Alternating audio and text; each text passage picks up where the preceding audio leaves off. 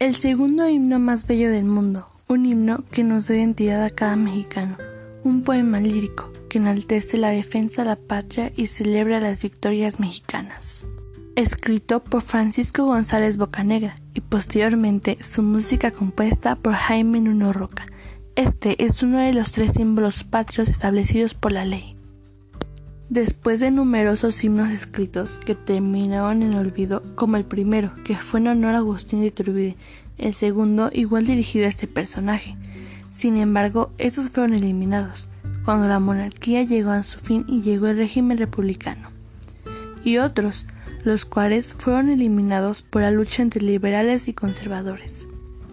Finalmente fue creado el himno que tenemos hoy, como resultado de cuatro convocatorias que hizo el presidente electo, Santa Ana, entre los años 1849 y 1853. Después de que México perdiera numerosa parte de territorio y varias intervenciones de países extranjeros en busca de invadirnos, buscando un himno patriótico que definiera la igualdad, identidad y unidad, esas convocatorias fueron respondidas por varios autores extranjeros, en la última convocatoria, la más seria de todas, se dividió en dos partes. En la primera, que ganó Boca Negra con la letra, la cual contenía 10 estrofas originalmente, y la segunda que ganó Nuno Roca con la música. Este himno fue interpretado por primera vez el 15 de septiembre de 1854, aunque su estreno oficial fue un día después, el 16 de septiembre. Después de 90 años, con altibajos, modificaciones y supresiones, en 1943, Manuel Ávila Camacho limitó las estrofas 1, 5, 6 y 10 más el estribillo, y prohibió alterar, corregir o modificar la letra o música. Así, el himno nacional se volvió un símbolo patrio, con el estribillo y cuatro estrofas, cada una con 10 versos y el coro con 6 abriendo con el coro y este también intercalado entre cada estrofa y también cierra con este.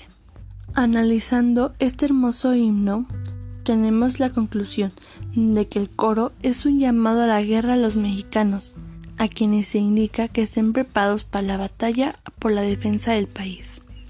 La primera estrofa hace referencia a las victorias de guerra que se esperan, ya que se cree que Dios tiene preparado para México un glorioso destino. La segunda parte de esta estrofa advierte que, de existir una amenaza extranjera, los hijos de México deberán estar dispuestos a defender la patria. La siguiente estrofa del himno insiste, con metáforas sanguinarias, en la importancia de que se combata todo aquel que pretenda manchar los emblemas de la patria, y se recuerda la importancia de la unión y la libertad. La estrofa que viene a continuación señala la importancia de que la patria sea defendida por sus hijos, quienes habrán de morir en la guerra y convertirse en héroes, antes de que doblegar su cuello al enemigo. La última estrofa de la versión oficial del himno da una idea de que los mexicanos tienen el deber de defender la patria con valor para ser recordados con honor. Este glorioso himno ha sido traducido en varias lenguas indígenas y también extranjeras, como el alemán.